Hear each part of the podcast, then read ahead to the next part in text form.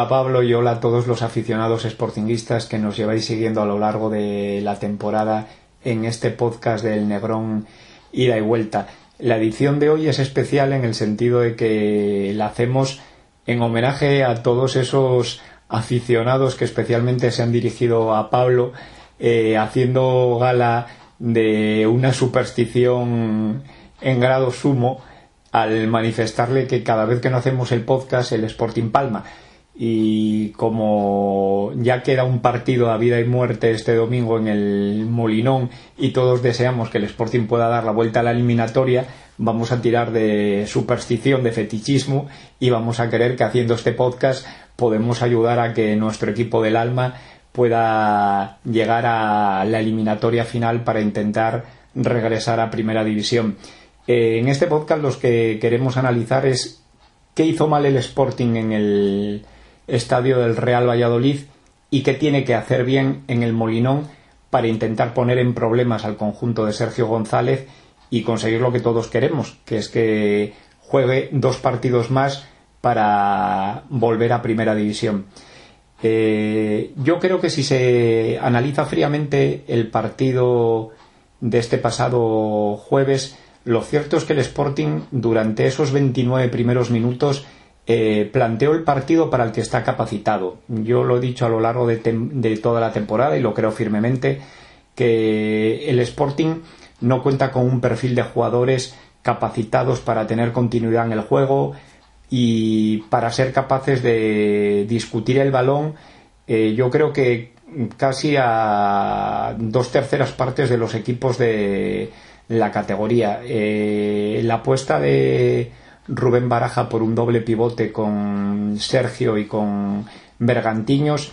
ha lanzado un mensaje claro desde el primer momento, que era que quería lograr una solidez defensiva porque es consciente que en su línea de cuatro y muy especialmente en lo que es el eje de la defensa, el equipo es frágil y necesita dos medios centros que presten ayudas continuas a los centrales en esa zona interior para intentar protegerles de balones que filtren los futbolistas ofensivos del equipo rival. Así planteó el partido en, en el nuevo Pucela y lo cierto es que durante esos 29 minutos iniciales el Sporting tenía el partido donde quería sin balón, en el sentido de que no estaba sufriendo ni apenas rasguños por parte del Real Valladolid. Bien es cierto que el Sporting se dedicaba a no correr riesgos en lo que es su propio campo, eh, apostando por un fútbol muy directo y vertical cuando Lonza intentaba enlazar en el último tercio del campo con, con Johnny o con Carmona o con Rubén García y que apenas eh, causaba la más mínima inquietud al Real Valladolid. Y para mí el partido mm, lo cambia claramente el primer gol que es ilegal por un empujón flagrante de, Kiko Olivas a, a Juan Rodríguez que no permite al defensa gallego despejar el balón. Y luego el equipo se desintegra a raíz de una acción en la que es cierto que Carmona comete una falta absurda, pero que un futbolista como Pablo Herbías, que está viviendo un, un momento de luna de miel, de romance con los libres directos, pues consigue lanzar uno que, como él mismo dijo a las cámaras de Movistar Plus al final del partido, eh, pues está de dulce y, le entra todo lo que, lo que lanza. Eh, hay una visión generalizada, por ejemplo, de que Pablo Hervías realizó un partido más que galáctico, sideral, y si uno ve las estadísticas se da cuenta que ni mucho menos fue así. Un futbolista que, por ejemplo, solo intentó un regate y lo completó y únicamente ejecutó dos centros y realizó uno con acierto, el que dio lugar a la acción del primer gol, que como repito, eh, fue ilegal por la falta clara de, de Kiko Oliva sobre, sobre Juan. Eh, en el segundo tiempo, como era evidente, el Sporting estaba obligado a, a, dar un paso adelante y las estadísticas del partido se igualaron. El equipo yo creo que pudo cambiar el, el sino del partido si Michael Santos hubiese sido capaz de batir a Jordi Masip en esa ocasión que tuvo al inicio del segundo tiempo. eh, jugó mucho en campo rival, eh, pero cuando el Sporting se ve obligado a hacerlo teniendo que asumir el peso del partido ante un rival replegado, pues no, no cuenta con recursos técnicos para, poder elaborar en, en, juego posicional. Le cuesta mucho. De hecho, la acción del gol es una acción de pseudo contragolpe a raíz de un, de un error del Valladolid en el que el Sporting consigue combinar al primer toque en tres ocasiones con, con precisión y el balón le cae a un jugador clarividente como Rubén García y que siempre está bien orientado de cara a dar continuidad al juego y filtró el pase para que Johnny pudiera culminar la acción del gol que queramos o no abre la esperanza de, de cara al domingo. Saludos, Rubén, saludos a todos los oyentes. Eh, pues bien, yo estoy de acuerdo contigo, Rubén, en que es cierto que a este Sporting, por perfil de jugadores y sobre todo también por el momento que está atravesando, no se le puede pedir dominar un partido a partir de, la pelota, ¿no? Que controle eh, más o menos eh, la gran mayoría de un encuentro a partir de, la posesión y, sometiendo al, al, rival en ese sentido, pero también creo que hay que exigirle que no se pase de, freno de, mano puesto, ¿no? que no sea excesivamente temeroso porque eso provoca ver eh, imágenes como sensaciones o partidos como las que vimos del Sporting en Zaragoza, en Córdoba o la primera parte ante el Valladolid del pasado jueves, ¿no? Yo creo que era muy arriesgado viendo cómo llegaba eh, defensiva y mentalmente el equipo a esta eliminatoria salir a, Valladolid y esa es la sensación que, prácticamente pudimos tener muchos con el freno de mano echado y a simplemente aguantar, eh, esperar no encajar y ver si en alguna acción puntual podía encontrar petróleo, ¿no? Yo creo que era muy arriesgado, quizás el Sporting en, en otros momentos de la temporada eh, podía haber acometido ese plan, pero tal y como llegaba a estas alturas de la temporada creo que era demasiado arriesgado y yo en conversaciones eh, que tuve previas al encuentro, no en, medios de comunicación, sino conversaciones con, familiares, amigos y demás, eh, tenía un temor, que era lo que pudiera pasar en la primera media hora del encuentro. Yo lo veía como clave que esas eh, primeras sensaciones que tuviese el Sporting en la eliminatoria fuesen a decantar ese partido hacia un lado o hacia el otro y a más de uno le dije en la tarde de ese partido que si el Sporting encajaba en la primera media hora un gol, me temía que podía salir goleado de, del estadio del Valladolid. Y que en cambio, si llegaba al descanso con un marcador igualado favorable y ofreciendo buenas sensaciones, iba a ir eh, volviendo a creerse que es capaz de todo, iba a reforzarse mentalmente y que podría ofrecer eh, una imagen cercana a la del mejor Sporting de esta temporada. Lamentablemente acerté con lo de que llegara un gol en la primera media hora y que el equipo se descompusiese, pero tal vez la descomposición fue máxima y también eh, favorecida por cosas que las dinámicas eh, negativas van en, contra siempre, ¿no? Cuando los resultados no llegan, cuando las cosas no salen, parece que, que todo se vuelve en contra. Hubo un tramo de la temporada en la que el Sporting eh, pues los rivales nunca acertaban el gol, Mariño las paraba todas, si pegaba al palo se iba fuera, los, eh, las faltas peligrosas nunca le entraban a los rivales y en cambio ahora está ocurriendo al revés, ¿no? En la primera acción del gol del Valladolid hay una falta que no señala el colegiado, en la segunda pues el Valladolid eh, cuela la falta, en la tercera Calavera tiene la desgracia de meterse el gol en propia puerta, después al inicio de la segunda parte Santos tiene una gran ocasión incluso también tras el rechace del portero va fuera en vez de ir el balón dentro. Son situaciones que, como digo, suelen ir muy ligadas a las dinámicas y que lamentablemente ahora pues el Sporting está en ese lado de la balanza en la que nada le, sonríe. Y luego, quizás eh, lo más preocupante de todo es que no se ve un plan B. No se ve en cuanto a nombres, y eso se evidenció al ver que no movía ficha en el banquillo durante la segunda mitad de baraja. No parecía confiar en, ninguno de esos hombres, no por ellos en sí, sino porque no había un perfil en el banquillo mm, que realmente pudiera dar garantías de ser un, revulsivo, por llamarlo de alguna manera. Yo creo que se necesitaba un jugador de, banda, un jugador eh, de tres cuartos que, que, le pusiese dinamismo, que fuese desequilibrante en el uno contra uno, que tuviese chispa, que mentalmente también no esté viciado eh, por lo que le está ocurriendo al equipo y no había, eh, ante la ausencia de Nano Mesa, que quizás fuese el único que pudiera darle una especie de chispa al equipo, pues no había esa solución en cuanto a nombres. Pero también eché en falta en baraja en estas últimas semanas y sobre todo en este encuentro en, en Valladolid un plan B mm, eh, en lo táctico, en, en, dar un golpe desde el banquillo de que cambiase la, la, situación, ¿no? Yo creo que, que, ese golpe tiene que venir en, el partido de vuelta y esperemos que, que, Baraja y el cuerpo técnico puedan darle una vuelta mm, también desde el banquillo a, la dinámica que está atravesando el, el Sporting. Lo positivo que se puede eh, uno agarrar después de esta eliminatoria es eh, pensar que el gol de Johnny lo deja todo abierto. Que un 3-1 es mejor incluso que un 2-0 y que no es un resultado, digamos, imposible de remontar. Parece muy, muy difícil, tal y como está el Sporting ahora, pero para el mejor Sporting, si se ve a la mejor versión del conjunto sportinguista, no es un resultado, digamos, eh, ni mucho menos imposible de, remontar. Y después, eh, además, la lectura positiva que hay que sacar es que el gol, eh, quien no se haya fijado bien que lo vea completo, demuestra que este equipo fútbol tiene. O sea, es una jugada, la única que hace en todo el partido, pero de mucho mérito y que demuestra la fortaleza, las fortalezas que tiene eh, esta plantilla.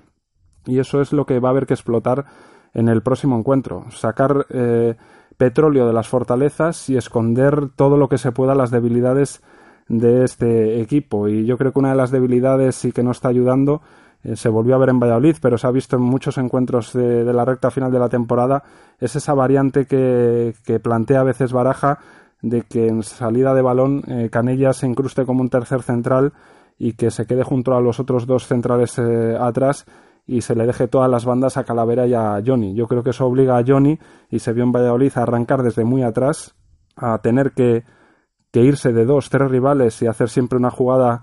maradoniana para intentar eh, sacar algo positivo de, de, esas acciones y yo creo que ese es un, uno de los aspectos a cambiar con respecto a lo que ocurrió en, Valladolid. ¿Qué tiene que hacer el Sporting el domingo? Para mí me parece evidente que el Sporting tiene que adelantar su línea de presión de cara a intentar robar el balón al Valladolid lo más cerca posible de, de su área para tenerlo el mayor número de minutos posibles eh, por detrás de, de, la línea del centro del campo y ir consiguiendo que el Valladolid experimente cierta sensación de, de agobio. Eh, si el Sporting no hace eso y su línea de presión la sitúa en torno a la media luna del centro del campo, eh, tendrá muchos problemas porque, como llevo diciendo, es un equipo que no cuenta con elementos para, para tener continuidad en el, en el juego y para poder elaborar un fútbol de, de precisión a base de, de combinaciones. Mm, será fundamental que los laterales eh, jueguen adelantados para lograr lo que lograron durante media hora en Valladolid, que fue mantener lejos del área a Tony Villa y a, Plano, y a Pablo Hervías, pero sobre todo eh, para conseguir que Carlos Carmona y Johnny no sean predecibles y no se vean obligados en cada acción del juego eh, casi continuamente a tratar de sacar jugada y que eso les vaya restando oxígeno paulatinamente, en especial considero que en esa faceta del juego eh, el que tiene que dar un paso adelante, pero animado a ello por Rubén Baraja, es Canella. Eh, si uno ve las estadísticas de Johnny en el partido frente al Valladolid, son unas estadísticas de notable alto, eh, pero el, jugador de Cangas se ve obligado a sacar petróleo casi en cada acción, como si fuese una especie de, de pequeño Messi que tenga que salir de, al rescate del Sporting continuamente. Y eso no puede ser. Siempre que Canella eh, se ha desdoblado en ataque en el Molinón y ha tenido presencia ofensiva, la banda izquierda del Sporting ha hecho sufrir mucho a los perfiles derechos de los rivales. Para mí será fundamental también que Rubén García, que es un futbolista muy inteligente, sea capaz de tener una lectura eh, certera del partido y de encontrar esos espacios libres para que el Sporting pueda conectar con él y pueda beneficiarse de esa capacidad suya para estar orientado siempre de cara a portería y poder filtrar pases hacia Johnny, Michael Santos o Carmona. Eh, Carlos Carmona, que ha sido muy criticado por una buena parte de la afición en el partido de Valladolid, eh, para mí me parece otra de las claves del partido de, de vuelta. Estoy seguro que Carlos Carmona va a recuperar una versión mucho más elevada de la que ofreció en Nuevo Zorrilla. Eh, porque, por ejemplo, si uno ve sus estadísticas, no es normal que Carmona de 32 duelos disputados solo sea ganador en, en 10 y en la faceta ofensiva que de cinco centros ejecutados eh, no haya realizado ni uno con, con precisión. Eh, esa línea de tres, mm, tanto en la faceta defensiva como en la de afrontar acciones de cara a poder inquietar a la defensa vallisoletana, va a ser una de, de, las claves del, del, partido. En cuanto a Sergio Álvarez y a Les Bergantiños, mm, yo creo que lo que se debe esperar de ellos es que tengan una capacidad de, de recuperar balones elevados y sobre todo eh, que no cometan errores a la, a la hora de, de poder pasar el, el, balón a sus compañeros. Creo que intentar demandarles que sean jugadores que, que puedan ejecutar pases que rompan líneas eh, es creer que son un tipo de futbolistas que, que no son. Eh, el Sporting no debe tener precipitación, porque yo considero, por ejemplo, que un resultado fantástico para irse al descanso sería un 1-0 eh, con 45 minutos por delante. Eh, para mí, el Sporting, pese a todo lo vivido en, en Valladolid, está vivo en, en, la eliminatoria y sin duda eh, los argumentos para poder poner en problemas al, al conjunto de Sergio González eh, pasarán por exponer abiertamente mediante una presión elevada en, campo contrario y con unos laterales que tengan que desplegar un derroche físico sin duda brutal eh, para desdoblar a lo que van a ser sus interiores, a Carlos Carmona y a, y a Johnny, y también para tener que correr luego hacia atrás cuando Tony Villa o, o Pablo Orbás tengan alguna ocasión de, de, de poder salir con, con, espacios, pero no le queda otra al, al Sporting. Eh, quiero terminar mi intervención diciendo que perdida la eliminatoria ya está y que instalarse en la negatividad eh, no lleva a ningún sitio. Lo único que puede conducir al éxito es ser optimista, tener confianza en lo que son los puntos fuertes de este equipo y ser conscientes de que bajo un patrón de juego muy determinado el, el Sporting sí puede poner en problemas al Valladolid si el Molinón, la afición del Sporting, se implica desde el primer momento y aprieta. Pues en cuanto a lo que tiene que hacer el Sporting este domingo en la vuelta de estas semifinales de playoff, yo creo que tiene que ir a por el partido, desde el primer minuto. Con cabeza, eso sí, porque no es necesario hacer cinco goles para remontar. Yo creo que con ponerse el primer objetivo de, de abrir la lata antes del descanso o incluso hasta el minuto 60, eh, le bastaría al Sporting porque después quedarían otros 45-30 minutos con el Molinón rugiendo, con el Valladolid eh, pues entrándole las dudas y los nervios y en un ambiente hostil que le pueda hacer eh, pues eh, cometer errores y irse cada vez más atrás y después eh, cabeza para no volverse loco ni incluso con el 1-0 porque cualquier gol del Valladolid te puede volver a poner la eliminatoria a cuesta arriba. Yo creo que el camino es ese, ir a, a por el partido con personalidad, con ambición, con una presión alta y tal vez yo cambiaría el sistema. Yo creo que no jugaría con, con el actual 4-2-3-1, más que nada porque creo que hay dos jugadores que no están sacando lo mejor de sí mismos con ese dibujo. Uno es Sergio, que creo que ofrece más como volante que como doble pivote, y otro Rubén García, que más que media punta está siendo un segundo punta con Santos y el equipo está echando de menos que se retrase más y que participe más de, la elaboración y de hacer una especie de enganche eh, en las transiciones ofensivas. Yo creo que en un 4-1-4-1 o 4-3-3, según se mire el dibujo, con Sergio de volante y con Rubén o de volante o de media punta, se podría intentar eh, ofrecer una, una versión mejor en lo ofensivo sin desarmarse demasiado también en lo, en lo defensivo. Y después, que lo comentaba también en la otra intervención, que Canella no se quede cerrando atrás con los otros dos centrales, sino que sea un lateral que, que ayude a Johnny a, ofrecer superioridad por esa banda y que incluso se junten con Rubén para hacer una banda izquierda muy temible y que sea ese jugador que, que aporta en ataque como se ha visto en muchos partidos del Molinón. Cuando el lateral eh, sube, eh, obliga al extremo de esa banda a tener que estar más pendiente de su marca, ofrece esa superioridad, como digo, y además Canella tiene argumentos para llegar a línea de fondo y centrar con, con calidad, ¿no? Después, yo creo que se necesita eh, un jugador con chispa, desequilibrante, que esté fresco en lo físico y también en lo anímico, que no esté viciado por esta dinámica mala del equipo y tal vez ahí yo creo que Baraja tendría que tirar de alguien del filial, si no de principio, al menos para tenerlo en el banquillo para si se necesita en la última media hora, eh, especialmente en el extremo derecho, donde veo a Carmona mm, bastante fundido, y yo creo que, que, la culpa es de que prácticamente no descansó en la recta final de la temporada y que quizás eh, hubo que, haberle dado algún partido, entre comillas, libre o que no disputara tantos minutos para que llegara mejor a este final de temporada. Aún así, creo que Carmona en casa y, si Calavera también le, ayuda y hacen superioridad por ahí, puede ofrecer cosas y tal vez de inicio sí que pueda aportar el, jugador del Sporting, ¿no? Después, yo creo que se necesita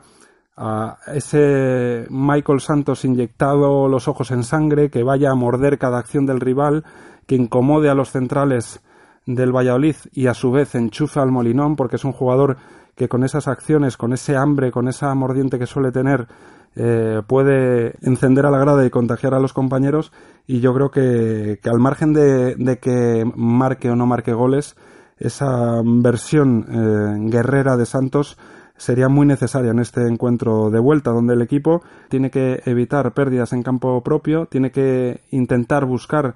en bastantes fases del encuentro robar en campo contrario, hacer eh, una presión alta que, obliga al Valladolid a, salir forzado, a, arriesgar, a, tener que, emplear muchos balones largos, a, echar balones fuera y a que le vayan entrando nervios y después Quizás en cuanto a mentalidad, eh, no solo llevar el partido a su terreno, eh, favoreciendo las fortalezas del Sporting y, intentando evitar eh, las debilidades, sino buscar quitarse presión en lo mental. Es decir, en teoría la eliminatoria está muy perdida, pues que el jugador salga al molinón a liberarse en ese sentido de buscar una remontada eh, sin urgencias, porque no se necesita, como digo antes, un gol en los primeros 15 minutos, y sin la presión de, de que tienes que defender un 0-0, de que tienes que estar, eh, digamos, remontando un, un 7-0, sino que es algo factible, ¿no? Es un, un gol que, que, meta el miedo al cuerpo en el Valladolid y que después entre grada y, equipo puedan conseguir eh, completar la, la remontada y después pues pues eso que se vea al mejor Sporting del Molinón que salga ya con intensidad que salga con concentración que no conceda y que contagie a la grada para, para que entre todos se pueda mm, un poco revertir la situación y si no se remonta a la eliminatoria que por lo menos se despida la temporada ofreciendo la mejor versión y con la sensación de que no pudo ser por, por detalles, pero que se puso toda la carne en el asador en, en el último encuentro al menos. Así que, que nada, esperemos que, que el próximo podcast todavía haya que hablar de otra eliminatoria. Eh, gracias a todos los que nos eh, pedisteis, aunque fuera por superstición, que grabáramos este podcast y nos escuchamos en la próxima.